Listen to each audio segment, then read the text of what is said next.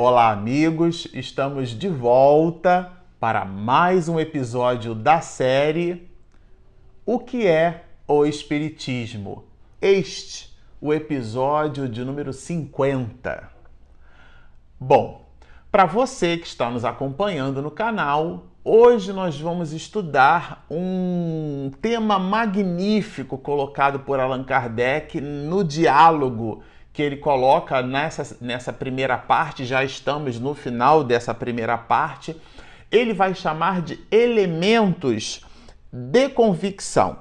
Quando a gente observa que é, a leitura, quando a gente fez a leitura desse texto e, e separou os pontos que consideramos bem relevantes para a nossa reflexão, para o nosso estudo neste episódio, a gente, na verdade, vai esbarrar com uma opinião de Kardec, com uma mensagem, com uma informação do codificador a respeito de um assunto que é muito comentado por nós nas lides espíritas, no movimento espírita mais especificamente. Mas eu não vou falar ele agora, eu vou deixar para o final do episódio, porque é o próprio codificador quem fala, que corrobora muitas das colocações que alguns, muitos de nós espiritistas produzimos no movimento espírita. Mas aqui ele separa alguns elementos, alguns pontos, como se fossem bullet points, né?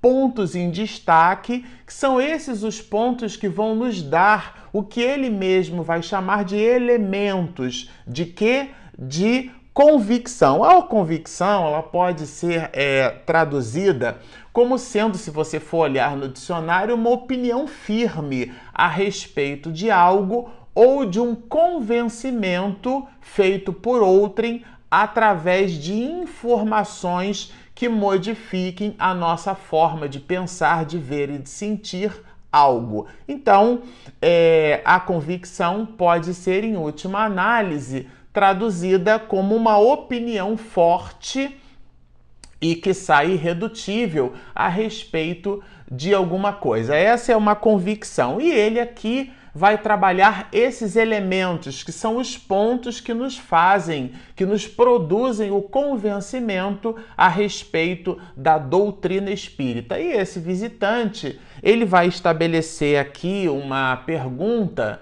no sentido justamente da contestação, ele vai falar da contestação é, não do aspecto filosófico, mas das manifestações que produzem é, esse raciocínio filosófico. Então ele vai dizer que muita gente contesta e não deveis achar extraordinário o desejo que vos manifestam de testemunhá-lo, porque ele vai falar que a doutrina espírita, então, através, como sendo a derivada dessas manifestações, a manifestação em si mesma poderia produzir alguma coisa em relação é, do questionamento, né? já que ela produz nuances muito específicas e essas nuances, a gente já estudou isso aqui, resvalam tanto pela parte do embuste, pela falsidade, como também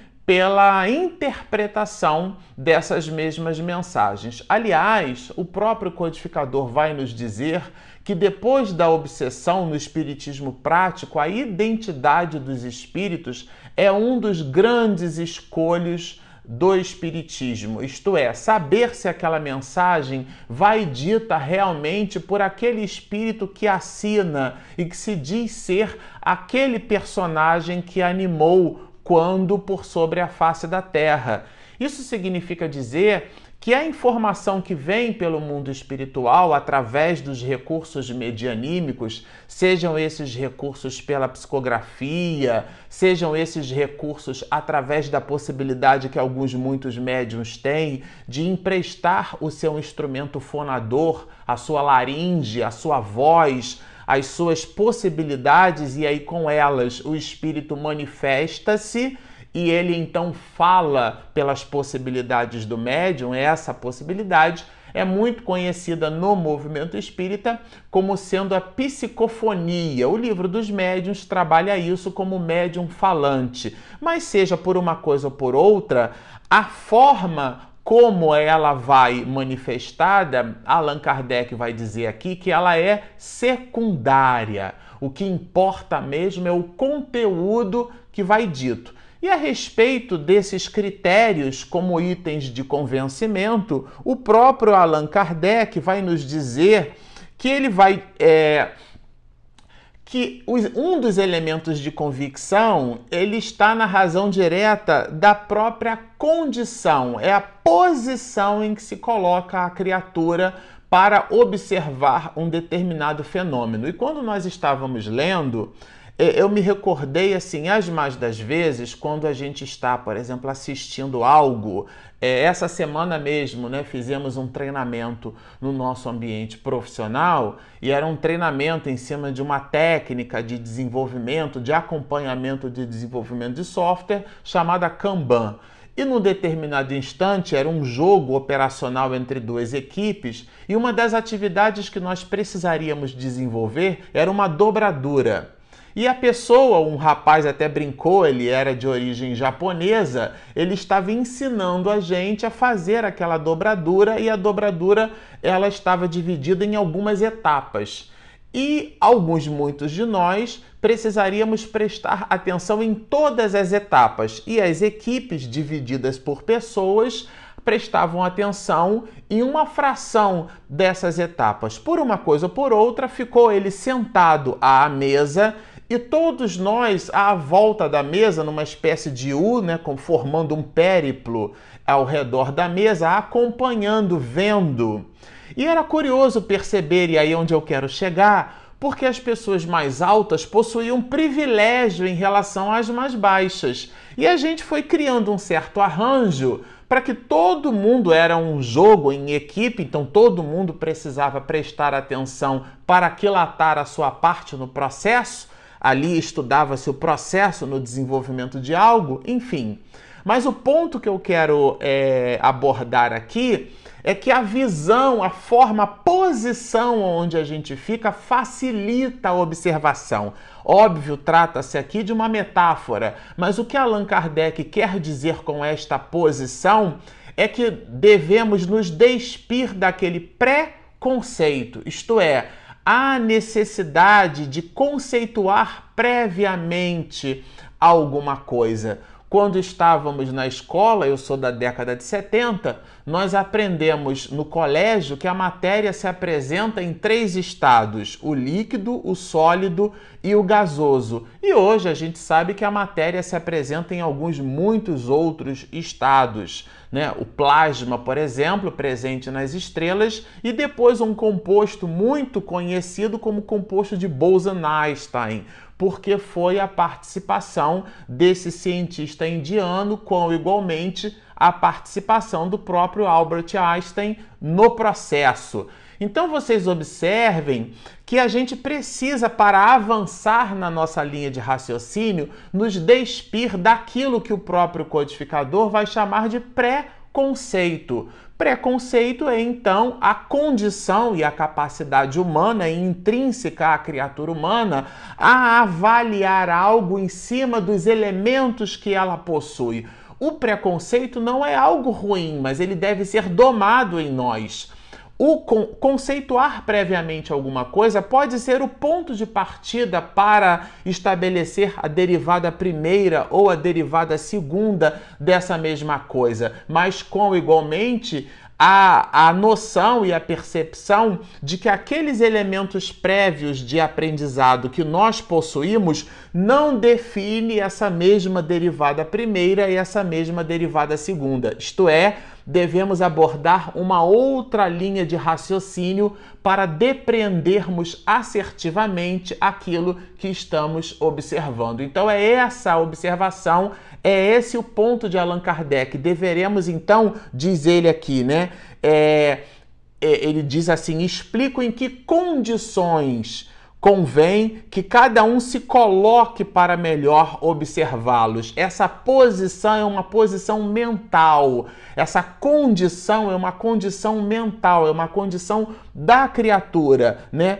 com qual pessoa é inútil perdermos tempo, diz ele Allan Kardec no final, porque alguns muitos de nós é, estabelecemos linhas de pensamento irredutíveis na hora que estamos aquilatando determinadas posições. A informação, se nos chega nova, os elementos para depreendermos aquela informação são elementos novos, mas alguns, muitos de nós, nos mostramos irredutíveis e Allan Kardec vai dizer que com esse grupo de pessoa é inútil perdermos tempo, isto é, coloca esse processo de prosélito como uma perda de tempo.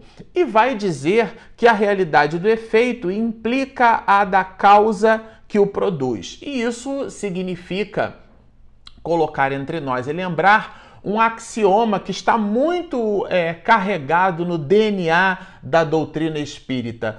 Todo efeito inteligente tem uma causa igualmente inteligente é o clássico diálogo de Allan Kardec, o professor de Lyon, quando abordado pelo senhor Fortier, dizendo que as mesas respondiam perguntas. E ele então diz para o nosso aprendizado que mesas não têm cérebros para pensar, nem nervos para sentir. Isto é uma visão, é um conceito que coloca Allan Kardec para nós, mas despiu-se desse conceito que poderia ser transformado num pré-conceito e trouxe para nós um axioma. Se o efeito é inteligente, a causa há de ser inteligente. O que é que significa isso?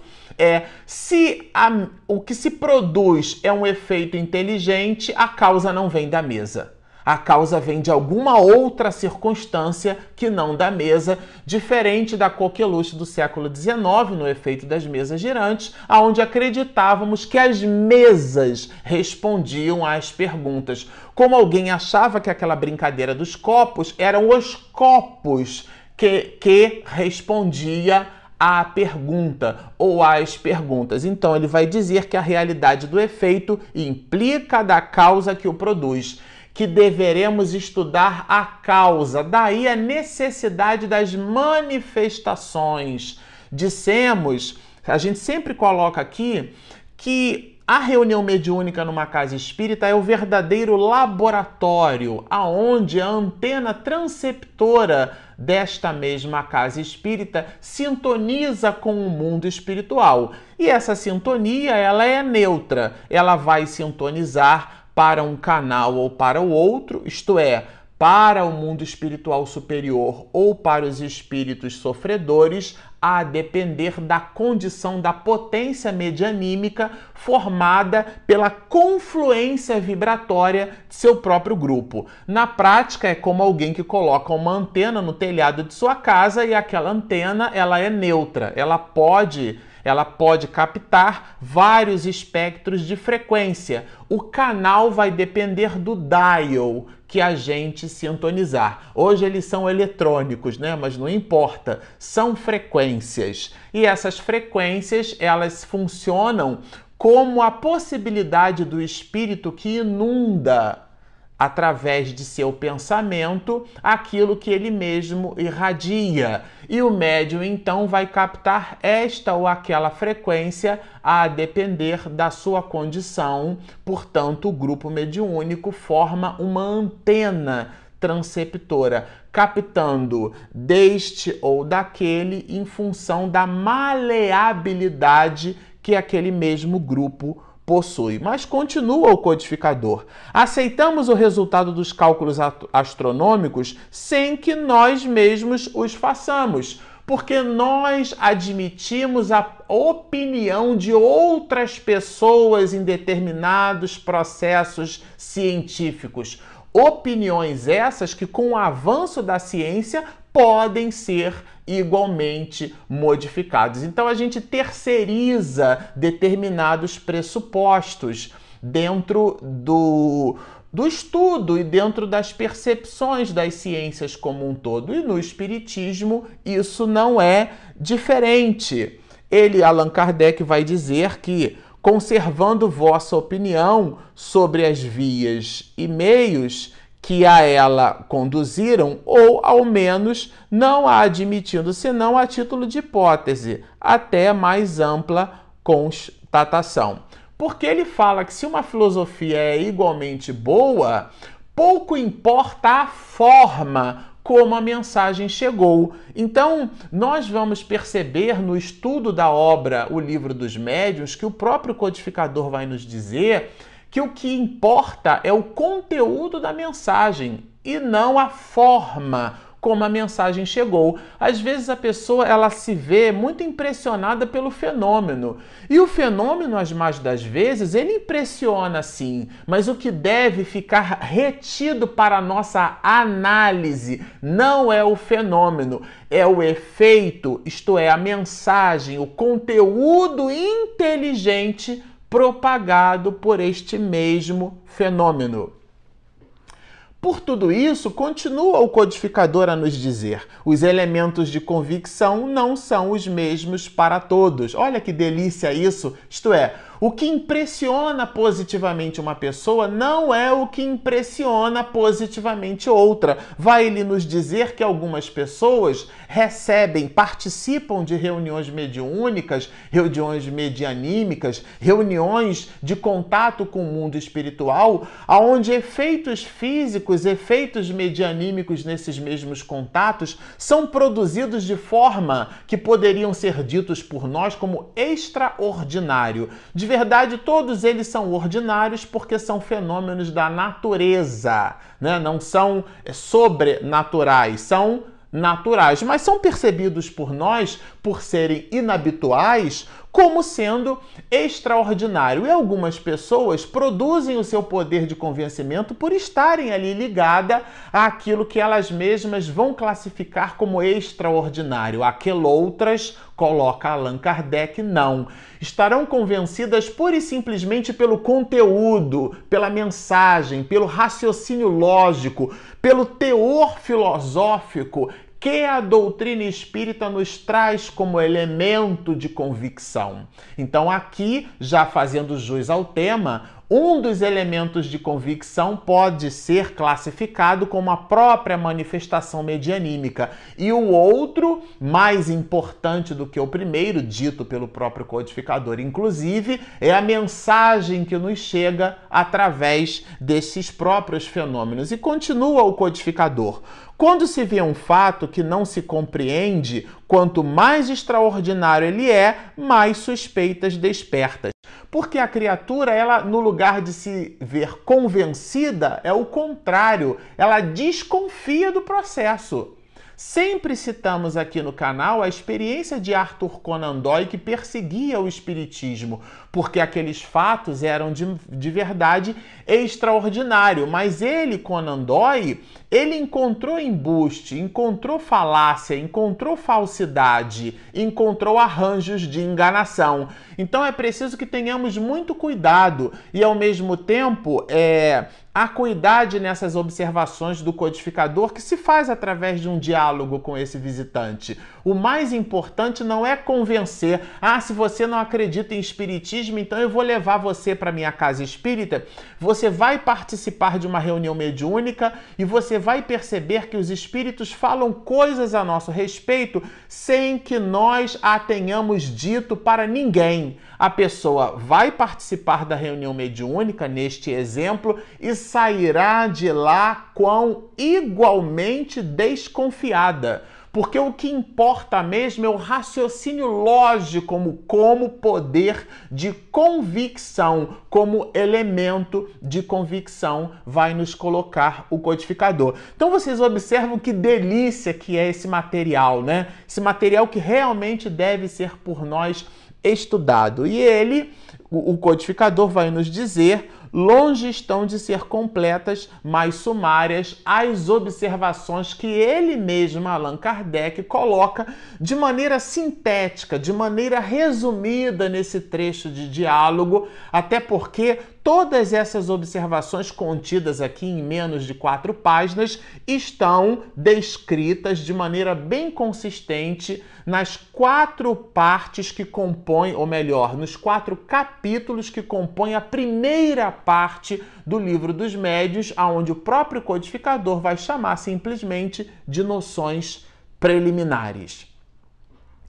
E continua o mestre de Lyon, né? Ele vai falar da necessidade que precisamos ter de evocar o nosso raciocínio. E diz-nos assim Allan Kardec: há duas coisas no Espiritismo, olha que didático: a parte experimental das manifestações e a doutrina espírita. Então, uma é o valor filosófico que a doutrina espírita nos dá, e a outra os mecanismos de intercâmbio com, este, com esta mesma doutrina espírita. Então, ele fala aqui do estudo necessário para compor essa parte filosófica da, da doutrina espírita. Vocês percebam como Allan Kardec faz uma divisão didática. Uma coisa são as manifestações, a outra é a doutrina espírita, que é todo esse conjunto filosófico, científico e religioso que deriva das observações feitas nessas mesmas manifestações. Mas não nos prendamos à manifestação. É esse é o recado de Allan Kardec. O espiritismo veio coordená-las, diz ele, dar-lhe corpo. E aqui para nós encerrarmos este episódio, uma magnífica explicação de Allan Kardec que nós colocamos no início deste mesmo episódio, né? Agora vejo Quanto é vasto o campo aberto pelo vosso sistema, vai dizer este visitante a Allan Kardec, como fazendo uma espécie de reverência ao codificador. E ele toma essas palavras e diz assim: Nisto vos contesto, e dá aqui para nós uma verdadeira aula de humildade. Ele vai dizer que esse sistema não me pertence ele, o sistema, né, foi totalmente deduzido do ensino dos espíritos. Ele então não traz para si as honras e o mérito daquilo que ele, esse visitante vai chamar de sistema como compondo a doutrina espírita e aprofunda mais. Diz que a organização do processo, como ele coloca aqui, esta é a parte que me cabe a ele, Allan Kardec, né? E vai concluir para nós num verdadeiro ensino, num verdadeiro ensino como um mestre, como um professor de sua época, como é até hoje. Ele vai dizer que alguns sistemas filosóficos, e cita alguns muitos aqui, pertencem a esses mesmos filósofos, mas a doutrina espírita não pertence a Allan Kardec. Eu não tenho mérito da invenção de um só princípio. Por isso nós não dissemos que nós somos kardecistas, porque nós não seguimos Allan Kardec. O que seguimos são os princípios codificados. A gente modifica um pouco essa palavra como um gracejo, né? Ele não codificou é uma brincadeira. Ele decodificou, isto é, uma mensagem que estava obliterada, que estava difusa, que estava obfuscada, ele então decodificou esta mesma mensagem. Vai nos dizer assim: é, disse a filosofia de Platão, de Descartes, e aí cita aqui: nunca se poderá dizer a doutrina de Allan Kardec. Aqui está bem claro na obra o que é o Espiritismo, dito pelo próprio codificador. Por isso, nós, doutrinariamente falando, nós não dissemos que somos kardecistas, repito, porque não trata-se de uma doutrina de Allan Kardec. É óbvio, quando a gente diz que a mensagem veio dos espíritos, um dos espíritos pelo qual a mensagem surge é pelo próprio codificador, é óbvio, mas não é ele o autor, pura e simplesmente, de toda a mensagem. Ele foi esse espírito que, de forma hercúlea, organiza todo esse processo. E para nós encerrarmos, ele, Allan Kardec, vai nos dizer assim: o Espiritismo tem auxiliares de maior preponderância, ao lado dos quais somos simples átomos. Isso aqui realmente é um magnífico exercício de humildade do nosso codificador. E com esse exercício de humildade, nós encerramos o episódio de hoje. Bom, se você não sabe, nós estamos no Spotify. Todo o material consegue ser estudado por você em áudio lá no Spotify, você consegue nos encontrar. Nós também temos um aplicativo disponível gratuitamente na Google Play e na Apple Store. Então, portanto, sigam-nos no Spotify, baixem o nosso app, fiquem conosco e muita paz.